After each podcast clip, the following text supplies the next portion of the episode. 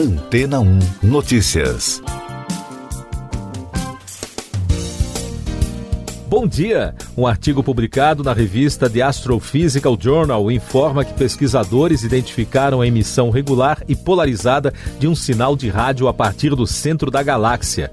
Ele foi captado seis vezes entre janeiro e setembro do ano passado a partir do telescópio Pathfinder, do Observatório de Radioastronomia de Murchison, na Austrália. Depois disso, o estudo foi ampliado entre novembro de 2020 e fevereiro de 2021 com o telescópio Meerkat, localizado na África do Sul. Entretanto, o sinal não foi mais identificado. De acordo com a publicação, a fonte de detecção na galáxia chegou a um pico de densidade de fluxo nesse período, mas desapareceu rapidamente em um dia. Os pesquisadores discutiram diversas possibilidades para o sinal, mas nenhum conhecido conseguiu detalhar totalmente o fenômeno. O artigo afirma que as tentativas para identificar a origem do sinal sugere que ele pode representar parte de uma nova classe de objetos sendo descobertos por meio de levantamento de rádio de imagem. A publicação do estudo estimulou a imaginação dos internautas que relacionaram o novo fenômeno ao famoso sinal WOW, um forte sinal de rádio recebido no dia 15 de agosto de 1977 pelo radiotelescópio Big Ear nos Estados Unidos, equipamento então usado para apoiar pesquisas por vida extraterrestre. A descoberta do astrônomo Jerry R. Eman, alguns dias depois, quando estava revisando os dados registrados, criou uma grande expectativa.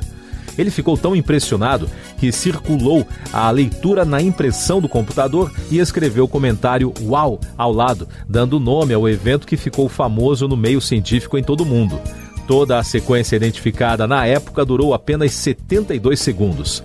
Assim como ocorreu com os sinais detectados agora, os pesquisadores dos anos 70 também levantaram muitas hipóteses para explicar a origem do sinal, incluindo formas naturais e feitas por humanos, mas nenhuma delas explicou adequadamente o fenômeno. E daqui a pouco você vai ouvir no podcast Antena ou Notícias. Caminhoneiros bloqueiam estradas em 16 estados. Em reação a discurso de Bolsonaro, Fux diz que desrespeitar decisão judicial é crime de responsabilidade. Lira e Pacheco também se manifestam caminhoneiros realizam bloqueios parciais em rodovias de pelo menos 16 estados nesta quinta-feira. O movimento, que teve início no dia 7, é organizado pelos motoristas em trechos das estradas e na esplanada dos ministérios em Brasília.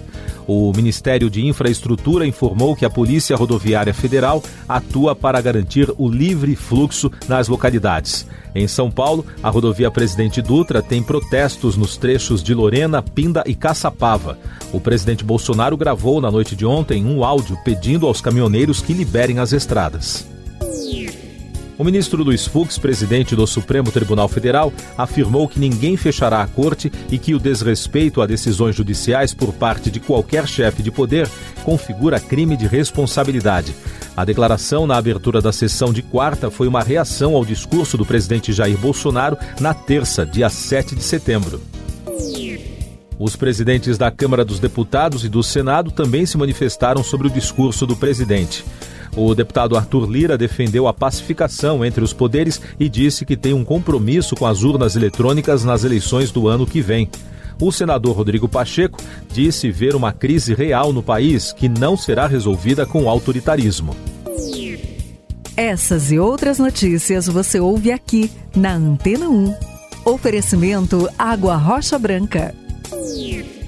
Eu sou João Carlos Santana e você está ouvindo o podcast Antena 1 Notícias. Mais algumas repercussões na área política sobre o discurso de 7 de setembro do presidente Jair Bolsonaro.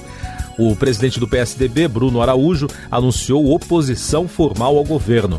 O anúncio foi feito após uma reunião extraordinária da executiva do partido em resposta aos atos do feriado. O PDT encaminhou ao Supremo Tribunal Federal uma notícia crime contra o presidente da República. O partido alega irregularidades cometidas antes e durante as manifestações. Mais destaques nacionais: o portal da Anvisa, a Agência Nacional de Vigilância Sanitária, sofreu um ataque hacker. Os invasores colocaram bandeira da Argentina no site e uma mensagem com referência à quarentena obrigatória por viajantes. No último domingo, o jogo entre Brasil e Argentina foi suspenso após a agência retirar jogadores argentinos do campo por descumprimento às regras sanitárias do Brasil. Também na quarta-feira, a Anvisa aprovou o uso emergencial do medicamento Sotrovimab contra a Covid-19. O anticorpo monoclonal fabricado pela GlaxoSmithKline já é o quinto medicamento aprovado pela agência para combater a doença provocada pelo coronavírus. O Ministério da Saúde informou que as pessoas que se imunizaram contra a Covid-19 com algum dos lotes bloqueados pela Anvisa da vacina Coronavac devem ser acompanhados durante 30 dias. Segundo a pasta, os lotes terão a distribuição suspensa até a conclusão da investigação. Ao todo, foram interditados 12 milhões de doses produzidas pela Sinovac na China, em uma fábrica não inspecionada e aprovada pela agência brasileira. Por meio de nota, na noite de ontem, a agência informou que os documentos apresentados pelo Butantan até o momento são insuficientes para retirar dúvidas que a agência tem sobre os lotes interditados. Os números da pandemia. O país registrou na quarta-feira 250 mortes por Covid-19 e soma agora 584.458 óbitos desde o início da crise. Os números mostram a menor média móvel de mortes nos últimos sete dias, abaixo de 500, pela primeira vez desde novembro.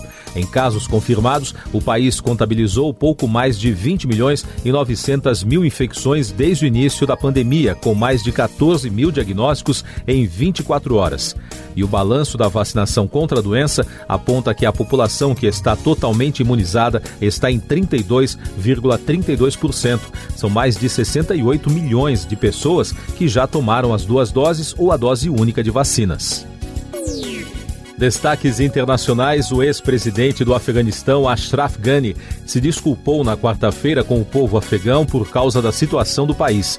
Ele disse que fugir foi a única maneira de garantir a segurança dos cidadãos de Cabul. O comunicado foi publicado no Twitter um dia depois de o Talibã ter anunciado o um novo governo no Afeganistão. Fontes médicas consultadas pela agência France Press informaram que os rebeldes da região etíope do Tigre mataram 125 civis no início deste mês em um vilarejo em Anhara. O local, que fica ao norte da Etiópia, passa por um conflito no estado vizinho nos últimos meses. De acordo com a reportagem, moradores ainda realizam buscas na área e o número de vítimas pode aumentar. Destaques do noticiário econômico no podcast Antena 1 Notícias. O principal índice de ações da Bolsa de Valores de São Paulo, Ibovespa da B3, despencou 3,78% na quarta-feira, com os operadores elevando a cautela após os atos de 7 de setembro. É a maior queda diária desde o dia 8 de março.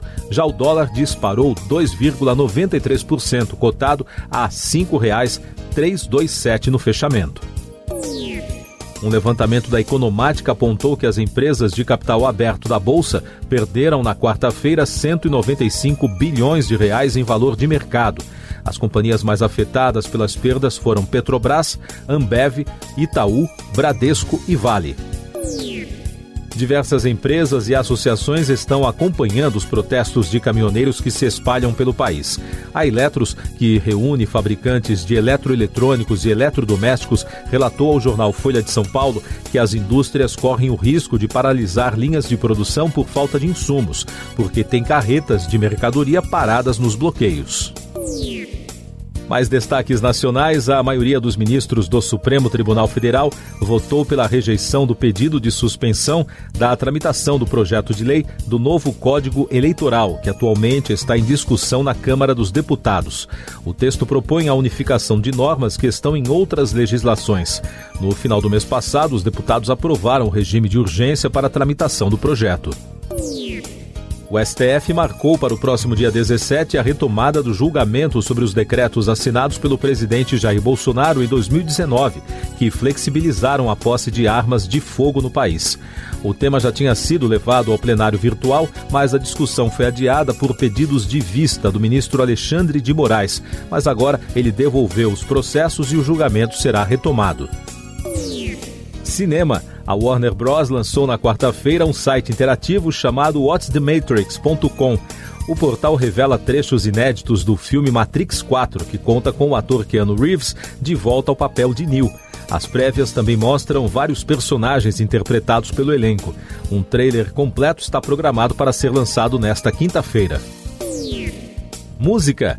James Spears, o pai da cantora Britney Spears, pediu à justiça para encerrar em definitivo a tutela sobre a filha. O advogado da cantora comemorou a desistência, mas afirmou que ele ainda vai ter que responder nos tribunais pela má gestão do patrimônio de Britney. James Spears pediu a tutela da artista em 2008, alegando preocupações com a saúde mental da filha. Siga nossos podcasts em antena1.com.br. Este foi o resumo das notícias que foram ao ar hoje na Antena 1.